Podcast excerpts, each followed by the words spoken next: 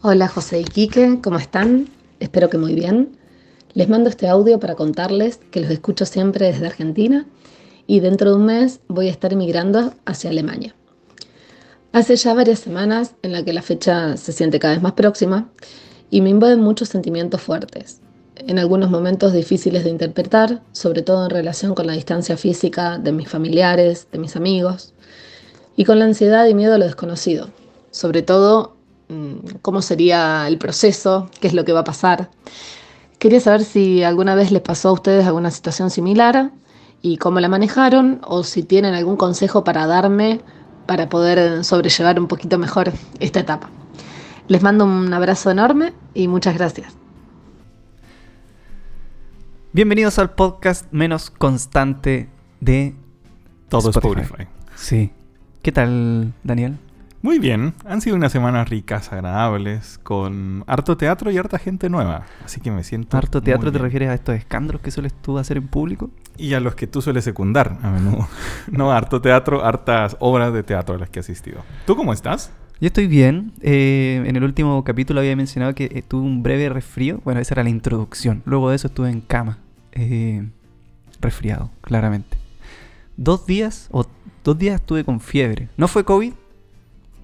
Fue cualquier otra cosa en realidad. La gente suele pensar que si se resfrían es COVID, ¿no? En el último tiempo. Pero es lógico también. Y bueno, si estamos en medio de una pandemia, como que medio lógico. Oye, em, buena intro, ¿no? Oye, espérate, antes de continuar con eso, No, no, no, no, no, no vengas a mandar saludos acá. quiero inaugurar una, una nueva sección del podcast y saludar a Alan. ¿Quién es Alan? Alan es un hombre talentoso que nosotros conocemos. Yo no conozco ningún Alan. Claro que sí. Conoces a un Alan y además a un Alan muy talentoso, cantante. Yo de no hecho, conozco tú me hablaste Alan primero. Tú talentoso. me hablaste de él. Alan, Alan es, es increíblemente talentoso. Sí, y muy guapo también. Sí, indudablemente. Sí. Y creo que Javi, su polola, piensa lo mismo que nosotros. Quizá, y si no lo piensa y está con él por lástima. Le voy a preguntar esto esta semana. Le voy a preguntar. Esperemos que no.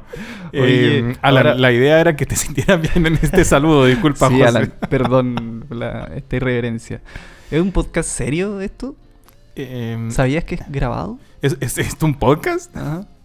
Oye, em, no, un saludo para Alan. Eh, qué bacán que, que nos escuchen. Me encanta cuando nos juntamos y dicen, oye, escuchamos el capítulo, escuchamos el podcast. Me gusta mucho eso. Igual no sé mucho qué hacer como con la fama de... Ah, yo les pregunto a la gente, como qué es lo que más te gustó, qué es algo que no sé qué, a quién se lo recomendarías, por allá a tu Tú eres muy bueno para hacer preguntas.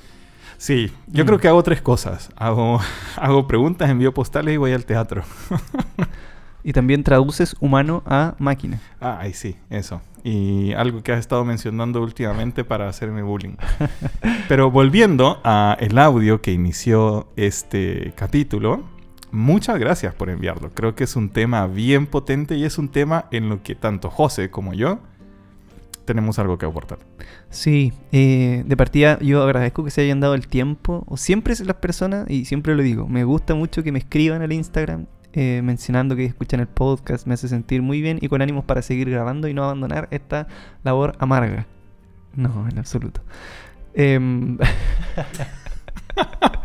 Bueno, eh, no, pero en, de- en- en serio, eh, me gusta mucho recibir sus mensajes y más cuando eh, esta chiquilla se da el tiempo de mandarnos este audio para que nosotros dos, seres ajenos a su historia y a su vida, conversemos sobre este tema que es tan relevante para ella. Sí. em, para dar un poquito de contexto sobre este tema, creo que tanto José y yo hemos tenido experiencias relacionadas con la migración. Eh, Yo migré de mm, El Salvador hacia Chile. ¿Eres de El Salvador? ¿Por eso hablas tan raro? Sí, por eso no tan ¿Cuánto raro. tiempo llevas en Chile? Siete años. ¿Y por qué todavía hablas así? ¿Cómo? Como salvadoreño. Pero esperas que hable como chileno entonces. ¿Puedes imitar el acento chileno? Uy, en verdad me cuesta un montón. A ver, inténtalo. Eh, El público está esperando este momento. Siempre lo ha esperado. A ver, no sé, en verdad no sé qué es lo que quiere que te diga. Ese- ese fue tu Eh, intento. Ese fue mi intento, Pésimo muy malo, intento. muy malo. Mm. Hay, hay algo muy curioso que siempre me ha llamado la atención, que es... Casi todos los acentos tienen un cantado. Y el acento chileno, que a mí me ha sido más común, es este acento que como que estira las palabras al principio y después empieza así a amontonar. Ah, mucho, sí me mucho, acuerdo. ¿verdad? Y es muy, muy entretenido eso, pero nunca he sido muy bueno imitando el acento. Pero tengo un cantado muy raro que ni siquiera parece salvadoreño tampoco, ni chileno. Y tú, tam- claro, tú tampoco hablas como salvadoreño. Hablas como un, un híbrido extraño entre Salvador y Chile. Sí, Mm, hablo, hablo una cosa así muy rara. sí, porque tú cuando, cuando vas a Salvador a ver a tu familia al Salvador, mira, qué redundante.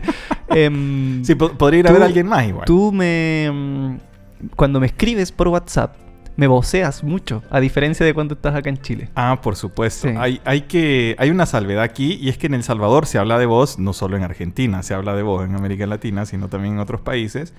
Y resulta que en Chile se siente pesado vocear a alguien. Mm, Por lo general se tutea a la gente. Entonces, eh, nada, a veces como estar haciendo ese recálculo. Y en, y en El Salvador es, es ciútico, fresa, es pretencioso tutear a Sí. alguien. Mira, no tenía idea. Oye, sí, pues tú migras del Salvador hace siete años a Chile y yo hace siete, hace casi el mismo tiempo, siete años más o menos. ¿En qué mes migraste? En febrero, febrero del año 2017, inicios del año 2017, claramente. Llegué a Santiago, porque yo, yo era del norte, como he contado varias veces acá, y como Chile es un país muy largo, muy extenso, eh, la cultura también es totalmente distinta, aunque no lo crean. Eh, es el mismo país, sí, pero la gente es totalmente diferente. Yo la primera sorpresa que me llevé cuando llegué a Santiago fue que yo iba saliendo del metro y de casualidad choqué con alguien y le pedí disculpas y esta persona me ignoró completamente. Eso fue en la primera vez que me di cuenta que las personas eran muy distintas acá en Santiago que en el norte. Son muy, muy diferentes, en efecto. Y muy diferentes a lo que ambos estábamos acostumbrados, ¿no? Sí. Y, y creo que cada quien puede hablar desde, desde sus eh, experiencias. Y en lo personal también me gustaría como agrupar, eh, no sé si, si estos consejos, estas vivencias o, o estos aprendizajes quizás en dos secciones. Una sección que es antes de emigrar, es decir, antes de dejar el lugar donde estabas. Mm. Y en otra es eh, cuando llegas y cuando estás en estos primeros tiempos en el lugar en, en el que te acoge, ¿no? Y yo me acuerdo eh, cuando, cuando yo emigré, creo que hubieron como dos cosas que me ayudaron mucho. Creo que la primera fue cerrar todo lo que tenía que cerrar Mm.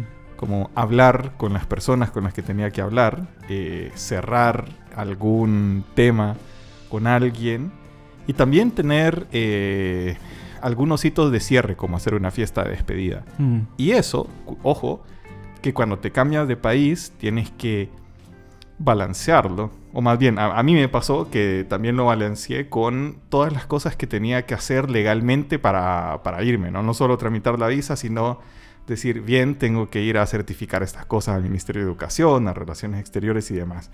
Que creo que eso es como lo más evidente, ¿no? Pero quizás lo menos evidente es como cerrar estos procesos, eh, despedirte de gente y también tener conversaciones que por ahí le estábamos dando larga, porque realmente Mm. nunca sabes cuándo vas a volver a tener esa- esas conversaciones.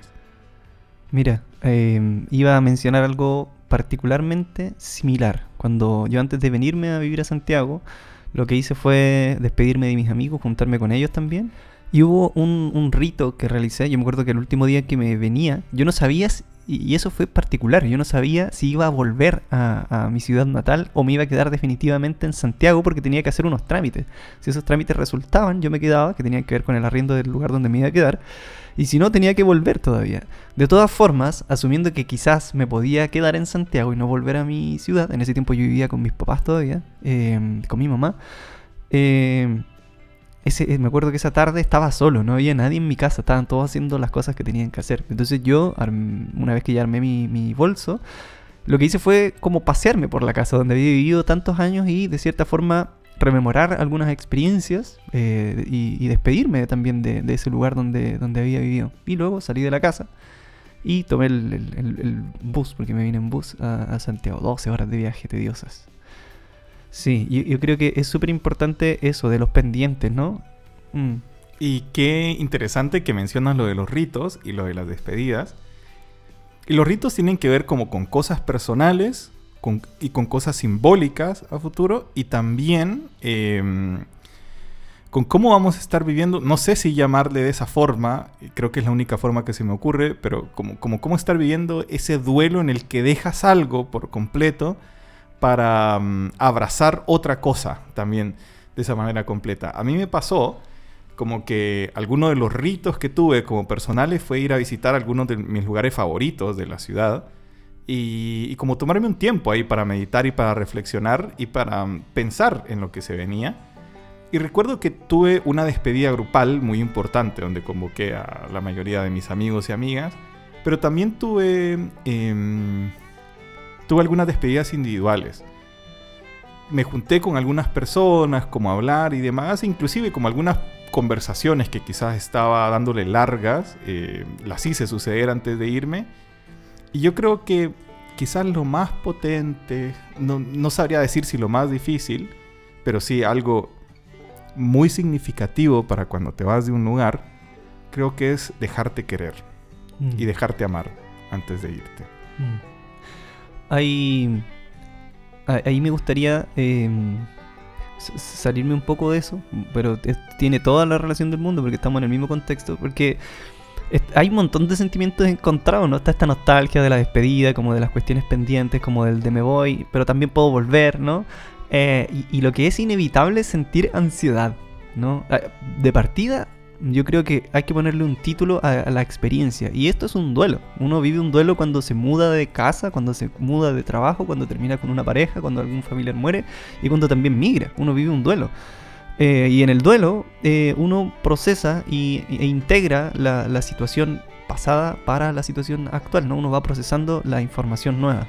Em, como se viene esta situación, lo más lógico es que tú respondas de forma eh, con, síntomas ansiosos, ¿no? Que te empiece a costar dormir, que estés menos concentrado, que estés más inquieto, es lo más lógico.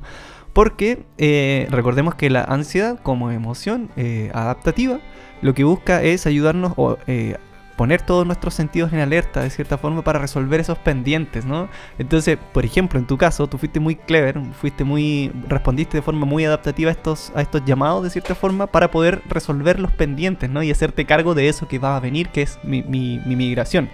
¿no? Lo más lógico y lo más esperable es que alguien tenga síntomas ansiosos antes de, eh, de, migrar, ¿no? ¿Qué otra cosa debieses sentir, ¿no? Si vas a dejar tu país o vas a dejar tu ciudad. Sí, Estoy muy de acuerdo con eso. Eh, creo que hay mucha ansiedad rodeada de eso. Y creo que personalmente una de las cosas que me ayudó como a sobrellevar no solo esa ansiedad, sino también toda la situación, es tratar de tener perdón, expectativas lo más realistas posible.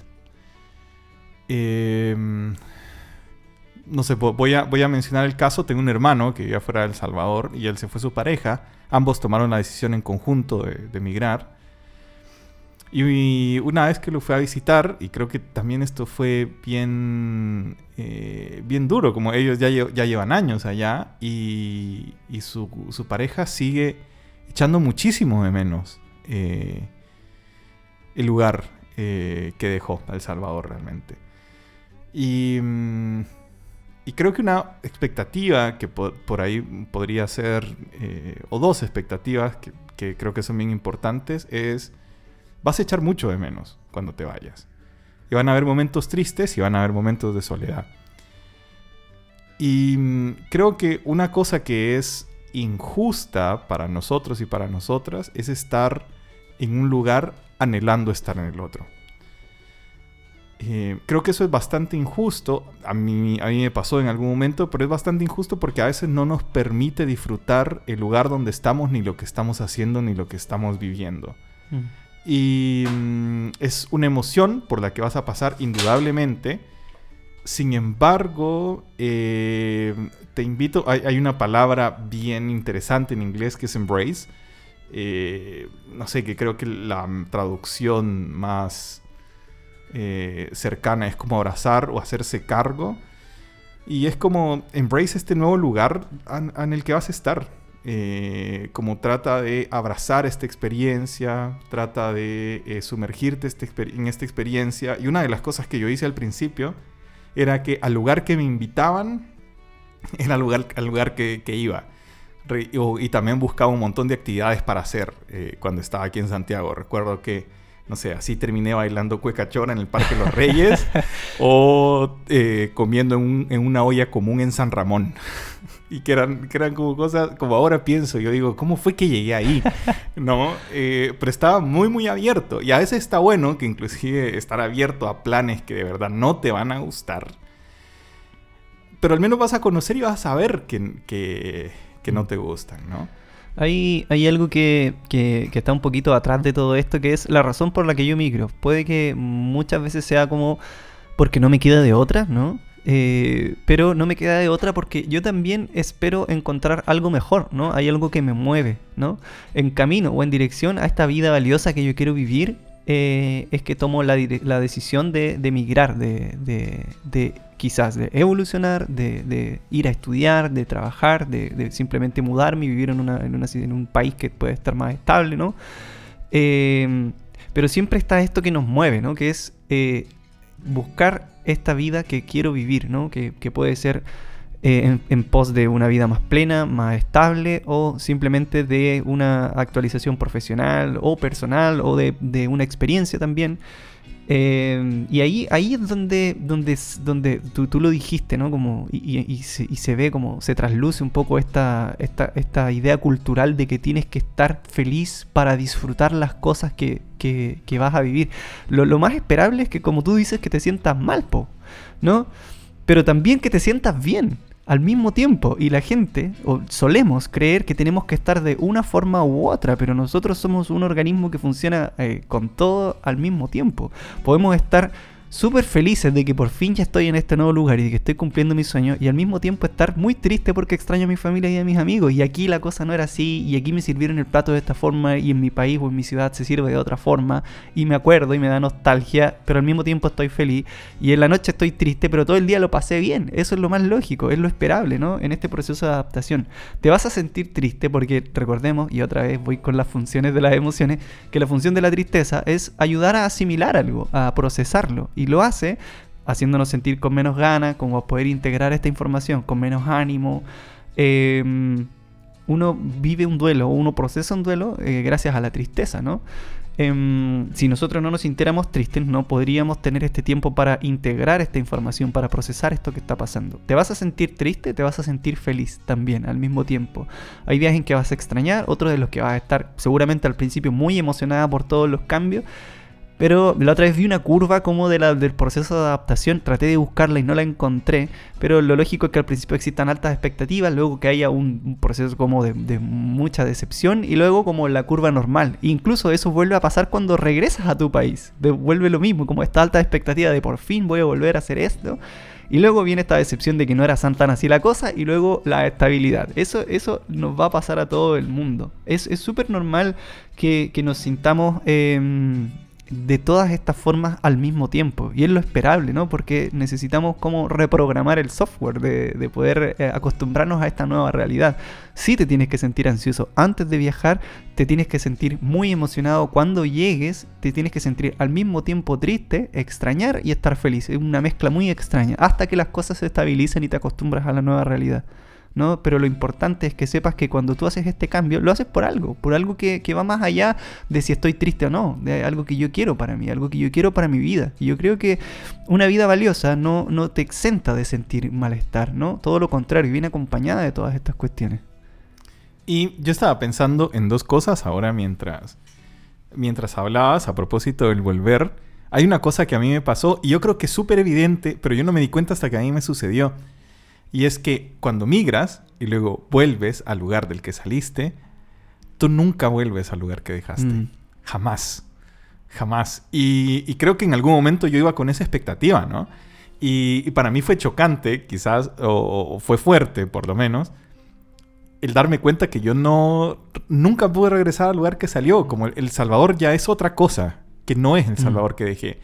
Y mm, eh, mi familia, mis amigos, mi gente, eh, que dejé allá, eh, su vida continuó. Y, su vida también continuó sin mí físicamente en mm. sus vidas. Eh, y creo que eso es repotente, como darse cuenta y también, y también aceptarlo. Mm. Y eso no significa que, que no te amen, eso no significa que En absoluto. no puedan retomar la amistad desde específicamente el lugar donde le dejaron la última vez. Sí. Simple y sencillamente como ese ya no es el lugar Mm. eh, que dejaste, porque sí yo. Eh, Me pasó algo similar. Yo cuando volví esperaba, no sé, mis amigos van a estar felices, nos vamos a juntar. Y cuando volví la primera vez a la ciudad fue como, loco, todos siguen haciendo su vida. Eh, nadie va a dejar de trabajar porque yo llegué. Todos tienen planes para seguir haciendo su fin de semana. Y es como, guau. Otra cosa que me pasó que también me hizo mucho sentido es que llegué a mi casa, o a la casa de mi mamá, y ya no la sentía mi casa. Esa pieza no era mía.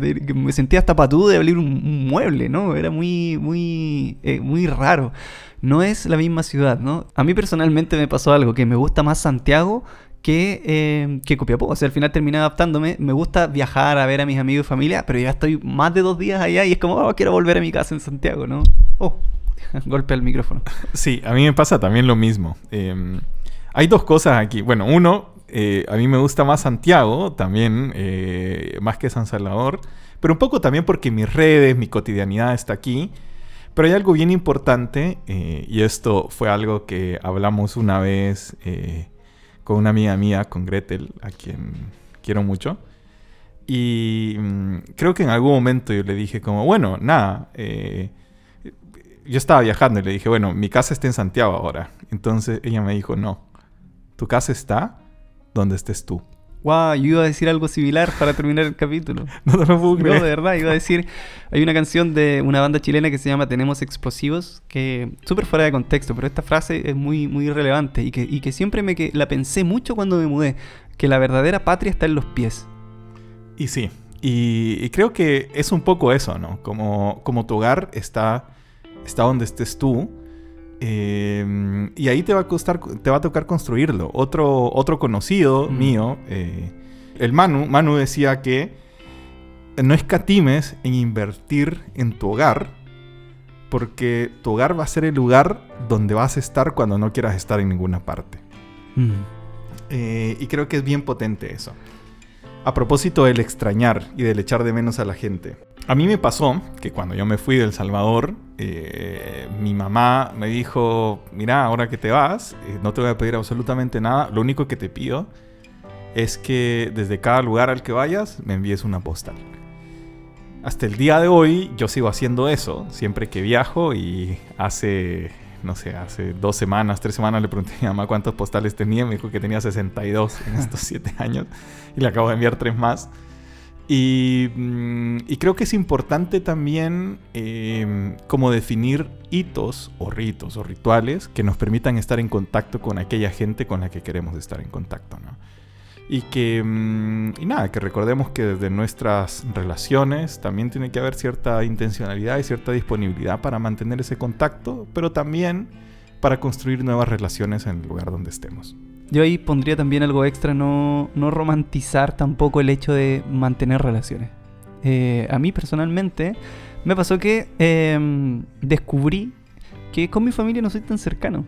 Ujú. Eh, y, en un principio era raro, era difícil, pero luego cuando acepté o entendí que así era mi forma de relacionarme con mi familia, fue como lo más normal del mundo. Hay veces en que yo hablo con mi mamá una vez al mes, o a veces en más distancia. Con mi papá menos, y con mis hermanos, uff, casi nunca.